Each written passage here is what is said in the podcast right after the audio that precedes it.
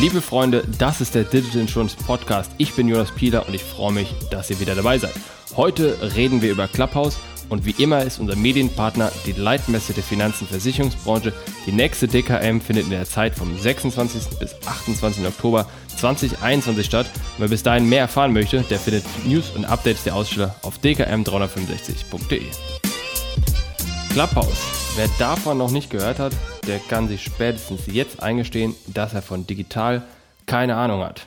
Aber schauen wir uns an, was das konkret ist. Ich gebe euch hier heute einen kurzen Überblick darüber, was Clubhouse genau ist. Dann schauen wir, was meine Gäste aus der Digital- und Versicherungsbranche dazu sagen. Wer nutzt es, wer nicht und warum nicht? Ist Clubhouse wirklich eine eigenständige Plattform oder sollte es doch besser nur Teil eines anderen Angebots wie LinkedIn oder Spotify sein?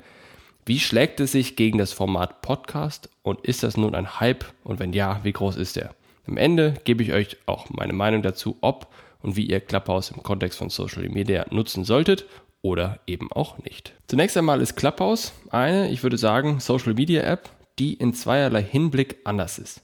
Erstens geht es nur um Audio und zweitens ist alles live und nichts wird gespeichert. Und was ich faszinierend finde, ist, dass das Unternehmen angeblich bereits auf einen Wert von einer Milliarde US-Dollar geschätzt wird.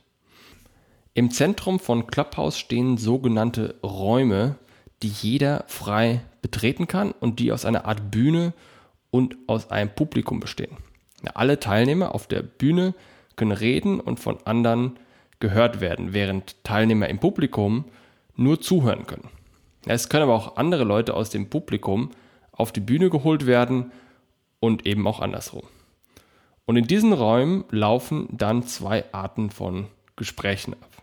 Entweder eine Art Podiumsdiskussion, bei der eine Gruppe von angekündigten Speakern konstant auf der Bühne diskutiert und gegebenenfalls auch vereinzelt jemanden aus dem Publikum dazu holt, oder eher kleinere Räume, wo alle Teilnehmer auf der Bühne sind und eher eine ungeordnete, spontane Diskussionsrunde entsteht. Ja, letzteres vielleicht wie so, eine, wie so ein Stuhlkreis oder sowas. Es gibt schließlich noch einen Feed und in diesem Feed werden dann einem verschiedene Räume basierend darauf vorgeschlagen, wem man in der App folgt. Wenn ich nun jetzt in einem dieser Räume bin, dann wird auch wiederum meinen Followern angezeigt, dass ich in diesem Raum bin. Und dann können auch diese Follower in diesen Raum hineinkommen und das dann wiederum wird deren Followern angezeigt und auf diese virale Art und Weise können sich Räume auch mal spontan mit mehr und mehr Teilnehmern füllen. Und wie jeder Overnight-Success hat auch der Erfolg über Nacht für Clubhouse vergleichsweise lange gedauert. Der erste Blog-Eintrag ist vom Juli 2020 und da schreiben sie, dass sie seit drei Monaten an der App schrauben. Und ich meine mich auch zu erinnern, dass ich irgendwo gelesen hätte, dass das Team schon viel länger an einer neuen Social Media App arbeitet.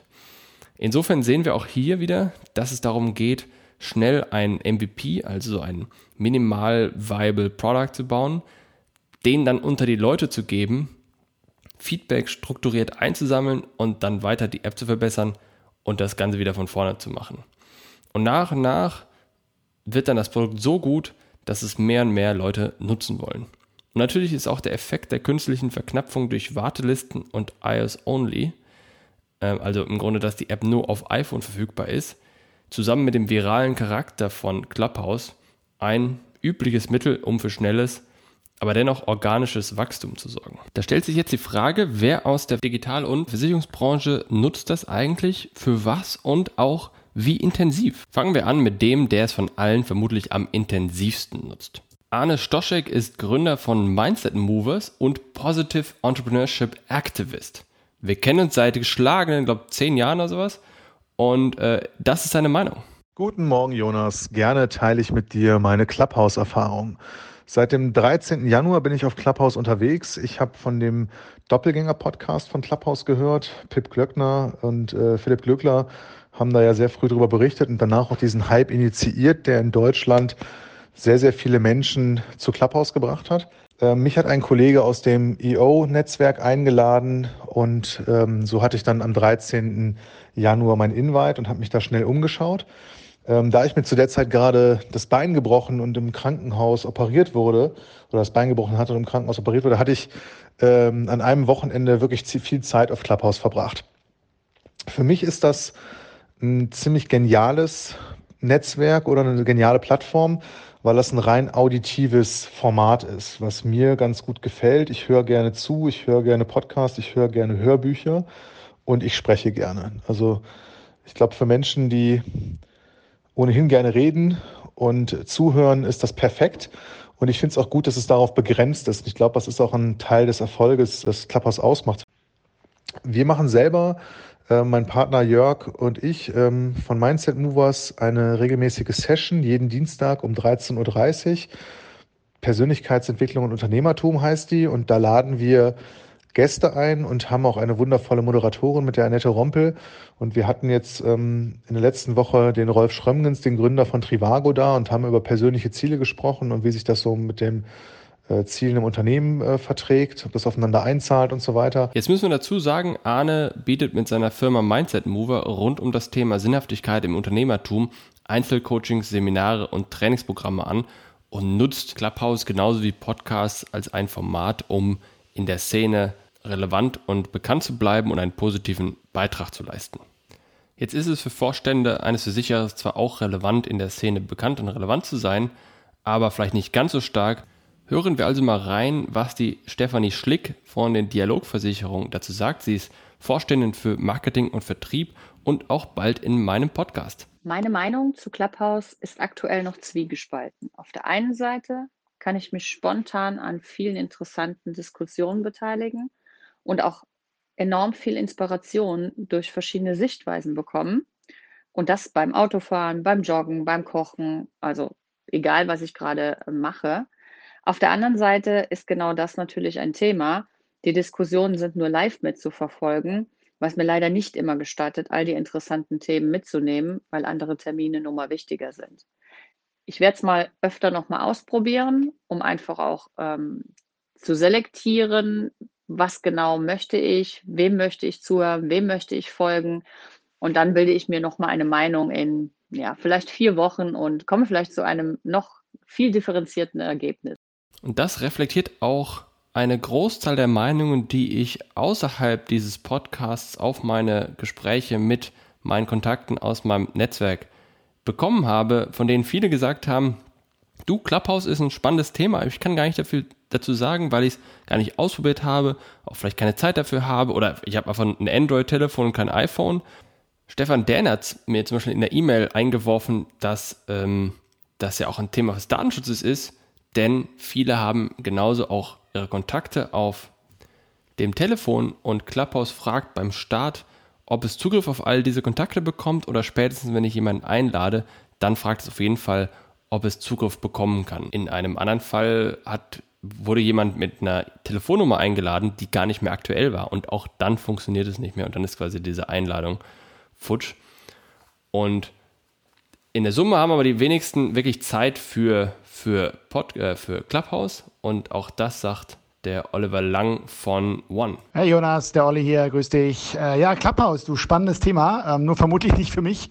Also äh, ich oute mich hier als, als kompletter Non-Techie ganz offensichtlich. Ähm, ich habe natürlich auch, wie wahrscheinlich inzwischen jeder, äh, vor einigen Wochen diese Einladung bekommen zu Clubhouse. Ich habe äh, natürlich aus reiner Neugier ähm, und weil viele darüber gesprochen haben, die App dann auch direkt runtergeladen, ähm, habe mich registriert, und äh, habe da auch mal reingehört, hatte jetzt aber nicht allzu viel Zeit beim ersten Mal, muss ich ehrlich sagen, und habe mich jetzt auch auf Anhieb jetzt nicht zurechtgefunden, habe da in zwei, drei Dinger mal reingeklickt, äh, kam da aber mitten rein und konnte irgendwie nicht so richtig folgen. Ich habe dann danach das Ding nie mehr geöffnet. Das ist bei mir bei den Apps inzwischen irgendwie auf Seite 8 oder 9 gerutscht auf dem iPhone. Ich kenne allerdings auch eine ganze Reihe von Menschen, Freunden, äh, die sich regelmäßig äh, und fast schon zu regelmäßig auf Clubhouse tummeln und da ihre ganzen Abende und Nächte drauf verbringen.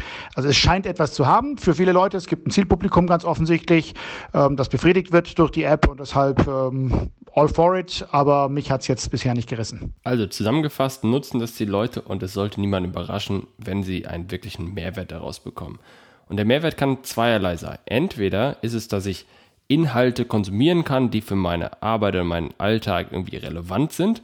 Und da habe ich den Eindruck, da gibt es zumindest in der Versicherungsbranche noch nicht sonderlich viel. Vielleicht wird es mehr, aber aktuell gibt es noch nicht so viel. Die zweite Variante ist, wenn ich mich in der Branche positionieren möchte, wenn ich relevant sein möchte, wenn mich die Leute hören sollen, wenn ich mit den Leuten in Gespräch kommen möchte und wenn ich im Grunde auch ein bisschen von, von meinen Insights und meinen Ideen weitergeben möchte, dann kann es natürlich auch aus dieser Perspektive relevant sein. Schauen wir jetzt mal da rein, ob Clubhouse ein eigenes Feature einer größeren Plattform ist, wie LinkedIn oder Spotify, oder ob doch äh, Clubhouse das Potenzial hat, als eine eigenständige Plattform neben diesen anderen schon existierenden großen Produkten zu bestehen. Hier ist Arnes Meinung. Für mich ist es ein eigenes Produkt, weil ich glaube, dass es als Feature ähm, in Kombination mit einer anderen Plattform, einer bestehenden Plattform wie Twitter zum Beispiel, die ja an sowas bauen oder sowas releasen, anders funktionieren wird. Und ich finde es sehr, sehr angenehm, in Clubhouse-Sessions nicht noch per Chat Dinge lesen zu müssen oder Anfragen zu bekommen, sondern dass es wirklich darauf begrenzt ist, mit Menschen zu sprechen. Für Finn Monshausen, Head of Digital Sales bei Roland Rechtsschutz, ist das nicht ganz so eindeutig. Ist aber für mich irgendwie nicht nicht standalone zu sehen. Irgendwie kann ich mir eher vorstellen, ähm, was ich von anderen jetzt auch schon gehört habe, dass es eigentlich ein Feature ist für eine der anderen Plattformen, die wir schon kennen. Also ob jetzt Spotify ähm, als sozusagen Teil davon, also eine Art ja, Live-Event, ähm, die Lesung im Buchladen sozusagen in etwas größer oder auch von anderen kommunikativen Plattformen. Ja. I'm feeling Feature, das ist eigentlich meine Botschaft. Ich selbst bin unsicher. Ich glaube, dass etwas, das Clubhouse wirklich gut macht, ist, dass es Leute besser als andere Plattformen zu einem Live- und Event zusammenbringen kann. Ja, oft hast du das Problem, dass du erst etwas bei meinetwegen LinkedIn teilst, dann muss sich jemand irgendwo registrieren und dann beim richtigen Zeitpunkt da sein. Bei Clubhouse ist das viel schneller und viel spontaner. Du kannst äh, quasi in der App dich sofort den, den Event merken oder dich quasi anmelden, in Anführungsstrichen, und äh, siehst aber auch bei laufenden Events, wo deine Freunde sind und so weiter und so fort. Ich glaube, das ist ein Feature, das alle anderen Plattformen nicht haben. Jetzt können sie es natürlich auch selbst bauen. Ist die Frage, ob sie es genauso gut hinbekommen und ob sie da nicht ein bisschen den Fokus ihres, ihrer eigenen Plattform wiederum verlieren. Ich tendiere also zu der, zu der eigenständigen Plattform. Ähm, bin aber gespannt, was überhaupt langfristig dort aus diesem Ding entsteht und da stellt sich die Frage, ist das ein Hype oder bleibt das lange dabei? Fragen wir Harald Rosenberger von den Nürnberger Versicherungen, was er dazu denkt. Meine Meinung zu Clubhouse ist, dass das auf jeden Fall mal ein waschechter Hype ist. Wir sehen mal wieder, was es bringt, wenn man Knappheit organisiert. Nicht nur, dass das in dem ersten Schritt nur auf äh, iOS geht, sondern auch, dass es nur auf Einladung geht, zieht und die Knappheit macht die Neugier. Und wie das am Ende ausgeht, das werden wir sehen. Das wird sicher auch aus meiner Sicht nicht so bleiben, wie es jetzt ist. Ich freue mich auf jeden Fall drauf und kann es aber noch überhaupt nicht einschätzen, ob das nur ein kurzer oder ein ganz langer Hype wird. Schauen wir auch direkt, was der Arne dazu zu sagen hat. Ich glaube, dass der große Hype jetzt in unserer Tech- und, und Digital-Bubble schon ein Stück weit abgenommen hat. Ähm, ich persönlich habe die Push-Notifications deaktiviert, verbringe im Ergebnis auch aktuell weniger Zeit auf Clubhouse. In den Abendstunden ist grundsätzlich mehr los als nachmittags oder mittags. Trotzdem habe ich mich darauf beschränkt, ähm, die eigene Session zu machen und ähm, Clubhouse für mich zu nutzen. Ähm, und ich höre abends ab und zu noch mal rein, finde aber auch gar nicht jeden Tag irgendwie einen, einen attraktiven Raum und ein attraktives Thema. Also ich verliere in Anführungsstrichen weniger Zeit auf Clubhouse als in den ersten Wochen. Ich glaube, dass, dass, dass es so insofern kein Hype ist, als dass es langfristig durchsetzt. Bin aber natürlich sehr, sehr neugierig, was die Monetarisierungsideen dahinter sind, ob wir ähnlich wie bei OnlyFans oder, oder anderen ähm, Modellen werden für, für bestimmte Clubs oder bestimmte Räume zahlen müssen. Ähm, ich kann mir nicht vorstellen, dass Werbung ein attraktives Monetarisierungsmodell ist für Clubhouse. Das wird wahrscheinlich die User abschrecken, weil das unattraktiv ist.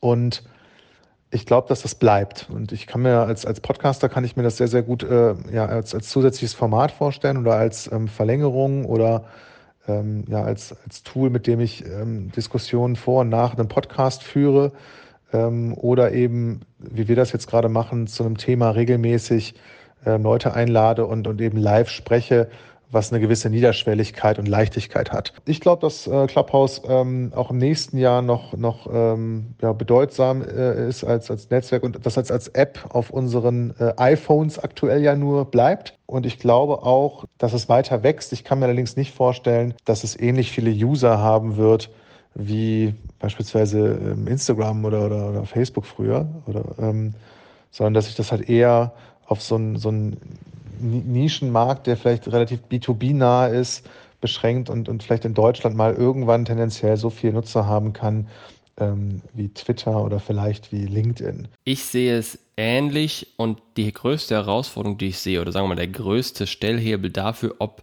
Clubhouse auch langfristig relevant bleiben wird, ist, ob sie es schaffen, mit diesem Format irgendeiner Form Geld zu verdienen. Wenn sie es schaffen, dann wird es bleiben. Wenn sie es nicht schaffen, dann wird es verschwinden, logischerweise. Wird es größer als irgendwie Facebook und LinkedIn und whatever, Spotify? Weiß ich nicht, weil das ein sehr spezielles Format ist, was alles live ist. Die Frage ist, ob sie noch neue Features hinzufügen, wo das äh, im Grunde ein bisschen aufgehoben wird, aber dann verwässert das ja auch alles wieder. Also insofern weiß ich nicht, ob das so groß wird. Aber hören wir mal rein, was der Finn zu dem Vergleich mit Podcast sagt. Ich finde im Vergleich zu Podcast, was ich irgendwie in der ähnlichen Liga sehe. Ähm, bei Podcasts sind die Inhalte anders kuratiert und besser steuerbar. Ähm, das führt nach meinem Gefühl irgendwie zu einem anderen, je nach Thema, aber vor allen Dingen, wenn es so um Lerngeschichten geht, im weitesten Sinne äh, zu einem besseren Ergebnis. Und die Clubhouse-Diskussionen haben halt, müssen einen bestimmten Entertainment-Faktor schaffen. Ähm, es ist relativ schwierig vorher zu wissen, was einen erwartet. Und das kann eine Unterhaltung haben oder einen Unterhaltungswert. Ja, und diesen Unterhaltungswert, den, glaube ich, greift der Arme jetzt hier auf. Und was mir sehr, sehr gut daran gefällt, ist dieses interaktive Format. Also einmal ist es sehr, sehr leicht, ähm, Leute zu gewinnen, ähm, um, um, gemeinsam auf Clubhouse zu sprechen. Das ist irgendwie niederschwelliger, als noch Podcast-Gäste zu akquirieren. Das ist irgendwie immer noch ein größeres Commitment und wird als größerer Aufwand wahrgenommen. Und ähm, es ist auch sehr angenehm, Leute auf die Bühne zu holen und, und wirklich einen Dialog zu entfachen oder, oder ein, ja, ein Gespräch ähm, und auch mal kontroverse Positionen zu bekommen. Das heißt, wir hatten in unserer letzten Session, da waren, glaube ich, in Summe ähm, 318 äh, Leute in der Audience und es waren bestimmt eine Handvoll ähm, Zuhörerinnen und Zuhörer, die ähm, die Hand gehoben haben und auf die Bühne kamen und eine Frage gestellt haben oder was kommentiert haben, was vorher gesagt wurde. Und ähm, so ist man wirklich im Austausch. Also meiner Meinung nach ist Clubhouse fast schon ein, ein typisches Corona-Produkt. Ähm, es, es, es, erfüllt für mich diesen Bedarf. Ich sitze abends auf dem Sofa, äh, alleine, habe nichts zu tun. Äh, Im Fernsehen läuft nichts Richtiges. YouTube habe ich auch schon komplett gesehen. Und jetzt frage ich mich, oder jetzt würde ich gerne normalerweise in eine Bar gehen und mich mit ein paar Freunden treffen, die ähm, gerade irgendwo abhängen, in Anführungsstrichen, und mal schauen, was dazu geht. Und statt, weil ich das nicht machen kann, logge ich mich jetzt in, in Clubhouse ein und schaue mal, wer dort äh, gerade unterwegs ist. Und bei den Dingen, die mich interessieren, da gehe ich rein und bei denen, die weniger interessant sind, die lasse ich einfach links liegen. Aber dass dort jetzt große Veranstaltungen wie, wie aktuelle digitale Live-Events äh, veranstaltet werden, das weiß ich nicht, weil am Ende des Tages wenn ich mich für ein bestimmtes Thema interessiere und quasi live an einer Diskussion teilhaben möchte, dann kann ich heute auch schon mich irgendwo registrieren und dann zum gewissen Zeitpunkt irgendwo sein. Und da wäre Clubhouse nichts anderes. Insofern weiß ich nicht, ob hier dieser große Mehrwert da ist. Ich glaube, für die Versicherungsbranche müssen wir einfach warten, ob dort relevanter Content wird. Vielleicht werde ich mich dort auch mal engagieren, mal schauen wenn ich selbst was zu sagen habe, dann macht es Sinn, dort Veranstaltungen wahrzunehmen. Aber wenn ich im Grunde gar nicht so viel Zeit und nicht so den Mehrwert aus extensiven Social Media Nutzen herausziehen kann, dann macht es viel mehr Sinn, dass ich mich auf eine wenigen Plattformen konzentriere. Ich würde behaupten, dass LinkedIn immer noch das zentralste Tool in unserer Branche ist und Xing weiter abnimmt, LinkedIn weiter zunimmt. Die ganzen anderen Sachen, Facebook und Instagram und Clubhouse und Twitter und so weiter und so fort, weniger relevant. Im Zweifel würde ich noch Twitter da drin sehen, aber wenn ich mich auf eine Sache fokussieren müsste, dann würde ich LinkedIn nehmen und, und dort im Grunde mit den Leuten interagieren, die für mich relevant sind und und dort mir meine Infos und meine Kontakte äh, ziehen, beziehungsweise mit den Kontakten in Kontakt bleiben. Wer trotzdem einmal mit Arne reden möchte und Clubhouse ausprobieren möchte, der findet ihn dienstags um 13.30 Uhr in dem Raum Persönlichkeitsentwicklung und Unternehmertum. Und zum Abschluss noch ein kurzer Kommentar vom Oliver, der eigentlich sagt, dass wir hier alles wieder ausmachen müssen. Dass die Leute, denen man am ehesten zuhören sollte, das Licht der Öffentlichkeit gar nicht so sehr suchen. Also vermutlich eben nicht auf äh, Clubhouse oder anderen Apps oder Kanälen zu finden sind. In diesem Sinne, vielen Dank, dass ihr dabei wart. Es hat wieder Spaß gemacht und bis bald. Das war eine weitere Ausgabe des Digital Insurance Podcast. Wenn dir diese Ausgabe gefallen hat, dann hinterlasse uns deine Meinung bei Apple Podcasts. Und wenn du wissen willst, wie du die Herausforderung der digitalen Transformation in deinem Unternehmen meistern kannst, kontaktiere mich per LinkedIn oder unter pilaco.com.